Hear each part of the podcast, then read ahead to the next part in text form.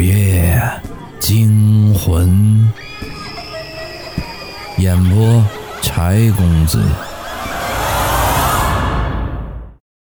今天的故事叫《车间鬼话》。啪！我就觉得脑瓜顶被谁拍了一下，睁开惺忪的睡眼，面前朦朦胧胧的出现了一张令人讨厌的脸。上班别睡觉，去外面透透风，醒醒觉。一会儿三点把六号送气阀打开啊！张师傅吩咐道。嘿，我呸！这老家伙自己不睡，还不让别人睡。我心里头暗骂，但还得遵章办事啊！谁让咱挣人这份钱呢？以后有合适的活，小爷死活也不上夜班了。真他奶奶的难熬！其实我这份差事是自己在直界找的。高中在家晃了两年，觉得不是个事儿。大老爷们儿不能总吃父母的呀，于是便找了这个要求不高的单位。这是一家县属的洗涤用品厂，主要生产洗衣粉、洗涤灵和一些清洁剂。我上岗的这个工种算是仪表工吧？为什么说是算是啊？因为只培训了短短两个月就上岗了，就连操作证都是后来给补发的，可见多能凑合。好赖也不要求有什么技术，就是整天盯着仪表盘，调调气压流量，按要求让电流电压保持在一定的范围之内，这些都是手动旋钮操作。要是调成自动的，那就更省心了，连人都不用。但是开关送气阀门还是需要人工操作的。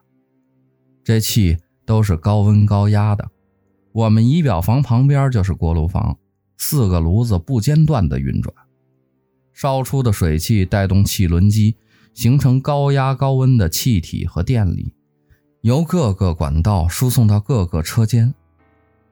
仪表房的下面就是管道间，里面密密麻麻的，就跟蜘蛛网似的，大大小小编着号的阀门，犹如雨后春笋般在管道上探着头。经过两个月的岗前培训，我现在对这些阀门也基本知道个大概，而且又有号牌标记，一般都不会搞错。这都好说，就是这上夜班是最让我头疼的。本来培训的时候还是正常班，现在签完合同又改成三班倒了。唉，先凑合着干吧，谁让是自己选的呢？我迷迷糊糊的走出仪表房，推开车间的门，一股寒意又把我给逼了回来。我不由得心里又暗骂起来：“嘿，这老家伙，天寒地冻的，你怎么不上外边透气去？”耍我玩呢！我紧了紧身上的大衣，回身下楼，钻进了管道间。那里面相当暖和，虽然管道外面都包着隔温棉，可还是热乎乎的。外加这里的光线昏暗，这热气一熏，我困劲儿又上来了，俩眼皮直打架。我一步一磕头的找到六号阀门，看了看手机，才两点半。离三点还早着呢，我就靠着阀门边的管道打起了瞌睡。这刚和周公聊上天，我就觉得脑瓜底儿被什么东西给拍了一下，吓得我一哆嗦。我心想：嘿，这老家伙找这儿来了，这也盯得忒紧了吧？猛地抬起眼皮，可周围连个鬼影子也没有啊。只有呲呲的气体声在管道里奔腾不息。我疑惑地仰起头看了看上边，除了管道还是管道，没有可掉落的东西啊。我摸了摸头顶，自嘲地笑了笑，可能是睡迷糊。又看了看手机，还差十分钟三点，还能再眯瞪一会儿。于是我又合上了眼皮。啪！我的脑瓜顶上又挨了一下，这一次的感觉是真真切切的，因为我刚刚合上眼，还没睡着呢，而且这脑瓜顶隐隐透着一丝的疼。我下意识地摸了一下脑瓜顶，这眼前没人，左右也没人呢，头顶上那更不会有了，那就只有后面了。可后面是我靠的管道啊，这再后面还是横七竖八的管道，根本就没法落脚啊，不可能有人在里面。那要不是人，难道是？我越想越害怕，此时我已经困意全无，我就觉得后脖梗子发凉，头发根都炸了起来，这腿肚子也转了筋，想跑都动不了地方了。我把僵硬的脖梗子机械地向后转过去，我想证实一下我的猜测是否是正确的。这不看还好，这一看，我的三魂。立马给吓跑了两个半。我就看见后面的管道夹缝中，一颗血淋淋的人头正咧着嘴看着我笑，那样子像是在笑。这个人头已经没了半张脸皮，黄白色的皮下组织混合着鲜红的血肉，正往下滴答着腥臭的血水。由于没了脸皮的包裹，半边牙齿也都凸显出来，白森森的，令人胆寒。一只眼珠子像颗煮熟了的鸡蛋，在眼眶外面来回左右晃荡着。那眼睛已经看不出来还有黑色的瞳孔了，而另一半脸虽然还带着脸皮，但是已经皱皱巴巴的，都缩在了一起，就像一块被手。捏成团的抹布一样。嘿，别睡觉，要不也和我一样了。那颗人头竟然说话了，而且还带着诡异的笑。你在那儿干嘛呢？都三点了，怎么还不开六号房？楼梯处传来张师傅的一声吼，惊得我又是一哆嗦。再看管道夹缝中那颗人头已经消失不见了，这时候我才缓过神，身体也不再僵硬，但脑子里还是一团浆糊。刚才我看到的到底是不是真的？如果是真的，他说的那句话又是什么意思呀？我正胡思乱想着，就见张师傅从我身旁走过，打开了一个阀门。这这是六号房，我赶紧纠正张师傅的错误。你睡糊涂了，来，你自己过来看。张师傅冲我招了招手，我不服气的走了过去。那个阀门的标牌上确实写着六，怎么会呀？我那个也是六啊。为了验证对错，我从一号阀开始数，直到数到这个阀门，正好是六。那我那个是，我又跑到我那个阀门前，明明也是六啊。张师傅扒拉了一下那个铁牌，铁牌旋转了半圈，已然又变成了九字儿。唉，估计是检修时给震松了，还好我来得及时，要不你看看。张师傅朝我头旁边努了努嘴儿，我转头一看。一截管道口正对着我的头部，那断了的管道口显然是气割机割下来的，插口处还带着焦黑的印记，断口上还挂着一个停用危险的牌子。我当时犯困，还真没注意到这个牌子，这一看不由得后怕起来。九号管道，九号管道今天检修换管。你要是把它当成六号，只要你一开阀，那个断口就是炮口，正好轰到你脑袋上，那可都是高压高温的气体呀，你还有命在啊！张师傅此时也是一脸的紧张。回到仪表房，我还是心有余悸，刚才这算是捡了条命啊！这还真得要谢谢张师傅。可还有一件事更让我不解，我一定要弄个明白。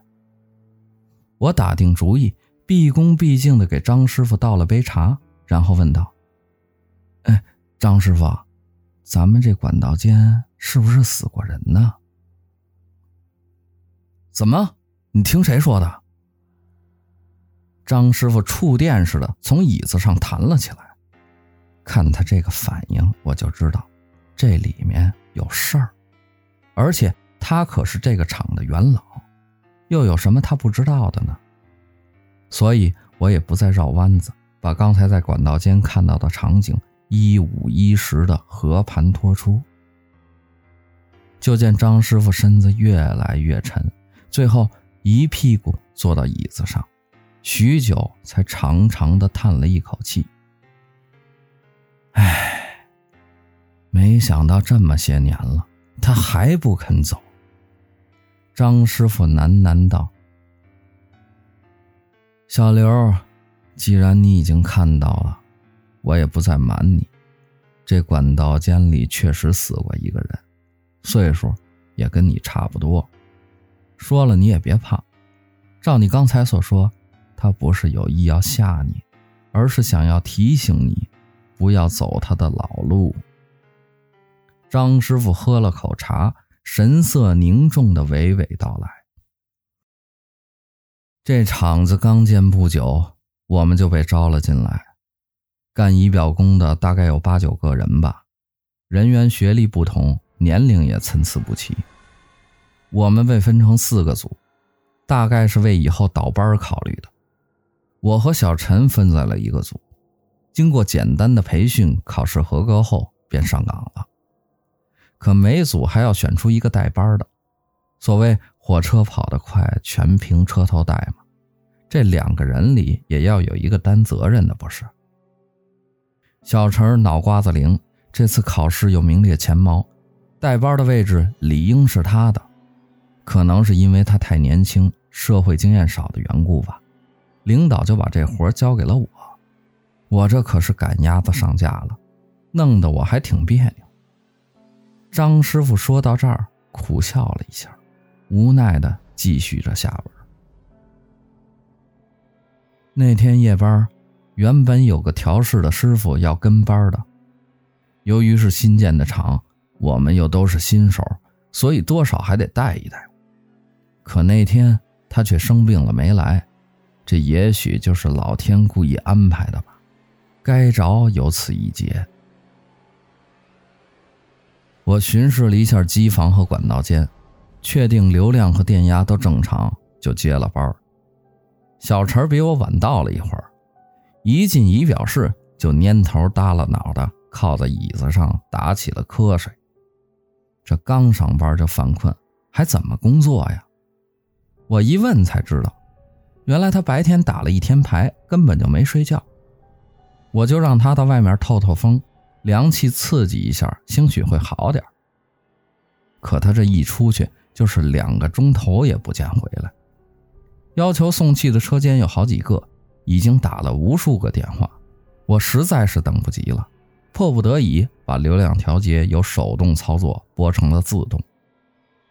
一个人下到管道间去开送气阀，你猜怎么着？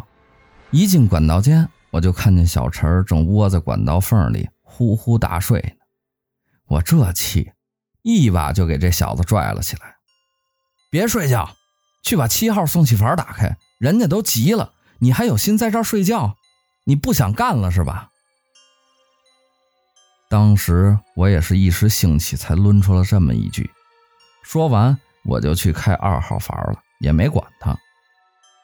我刚打开二号阀，耳朵中就听见“噗”的一声爆响，还没等我反应过来，整个管道间已经被白色的雾气笼罩，眼前什么都看不见了。白色的雾气混合着浓重的水汽，让我透不过气来，耳边所能听到的只有“呲呲”的声音。我的第一反应就是关掉总阀门。因为在培训时提到过，一旦气体泄漏，最直接的办法就是切断输气源。我摸索着关掉了总阀，大声喊着小陈儿，又向他的方向摸了过去，可怎么也找不着。这时候我已经憋得肺都要炸了，不得已才爬出了管道间，打电话求援。等大家下来的时候，雾气已经散尽了，这才发现小陈已经……唉，张师傅双手掩面，语气也跟着颤抖起来。就见他的头被卡在管道的缝隙中。已经没了半张脸了，血刺呼啦的，没有个人样，让人不敢直视啊。那脖子被拉得老长，身体也扭曲变形了，最后连叫一声的机会都没有。那个惨呐！张师傅调整了一下情绪，继续说道：“后来经过现场调查分析。”小陈是错把应急阀当成了七号阀，应急阀是装在备用管道上的，一旦主管道出现故障才能打开，好让生产继续。可这备用管道还没有完工，通向各个车间的管路也还没有对接，只在管道间留了一个预装口，上面还挂了施工危险的牌子。为了安全，又在应急阀上挂了个危险禁用的牌子。而这应急阀又和七号阀挨着，也许是小陈刚被我叫醒了，迷迷糊糊的错开了阀门，高压气体从预装口喷出，把他给弹飞了出去，他的头正好就卡在了管道夹缝中。这个事故我也是有责任的，但厂里并没有追究。可能因为我们都是刚入厂的新人吧，只是大家都怕这件事儿对新厂的影响不好，所以才让知情的人都不要再提了。你今天看到他，估计是想提醒你，不要犯同样的错误吧。他这也是好心的。话说到此处，张师傅站起身。踉踉跄跄地走出了仪表室，又钻进了管道间。我知道他此时的心情，并没有拦着。偌大的仪表室里，只留下孤零零的我在独自发呆。